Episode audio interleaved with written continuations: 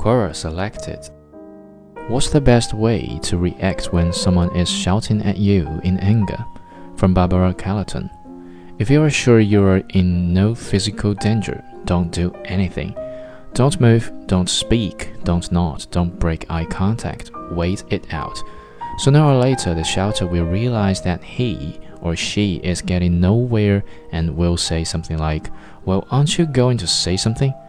Your response at this point should be, Not until you're calm. Full stop. If the shouting resumes, simply remain impassive until it ends, no matter how long it takes. Refusing to feed someone's anger will result in them deflating a lot sooner than if you attempt to rebut or appease. If they stomped out in anger, let them go. Don't bring up the situation later. Let them do so if they choose, but once again refuse to engage with them unless and until they are ready to discuss with you in a calm, respectful manner.